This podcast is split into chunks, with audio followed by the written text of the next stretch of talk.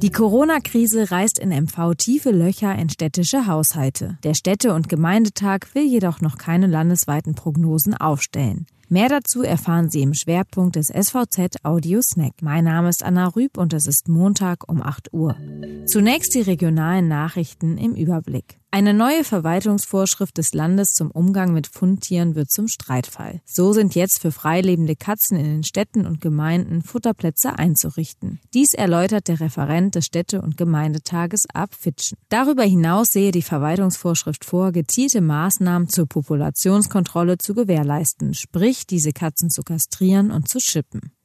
Es ist die zentrale Anlaufstelle für junge Leute in der Schweriner Innenstadt das Jugendhaus Dr. K. in der Dr. Köth Straße. Es war auch der zentrale Streitpunkt in der Stadtvertretersitzung vor der Sommerpause. 100.000 Euro wollten SPD und Bündnisgrüne aus der Infrastrukturpauschale des Landes locker machen, um das Gebäude auf Vordermann zu bringen. Eine Mehrheit der Kommunalpolitiker lehnte in namentlicher Abstimmung den Antrag jedoch ab. Denn auf rund 760.000 Euro schätze das zentrale Gebäudemanagement der Stadt den Investitionsbedarf beim Jugendzentrum, sagt Marc Klinkenberg, Leiter des städtischen Fachdienstes Jugend. Er sei trotzdem zuversichtlich, dass eine Lösung für das Schweriner Jugendhaus fraktionsübergreifend gefunden werde. Statt 36 Millionen Euro Gewerbesteuer rechnet die Landeshauptstadt Schwerin mit nur 24 Millionen Euro. Hinzu kommen die Ausfälle aus der Lohnsteuer.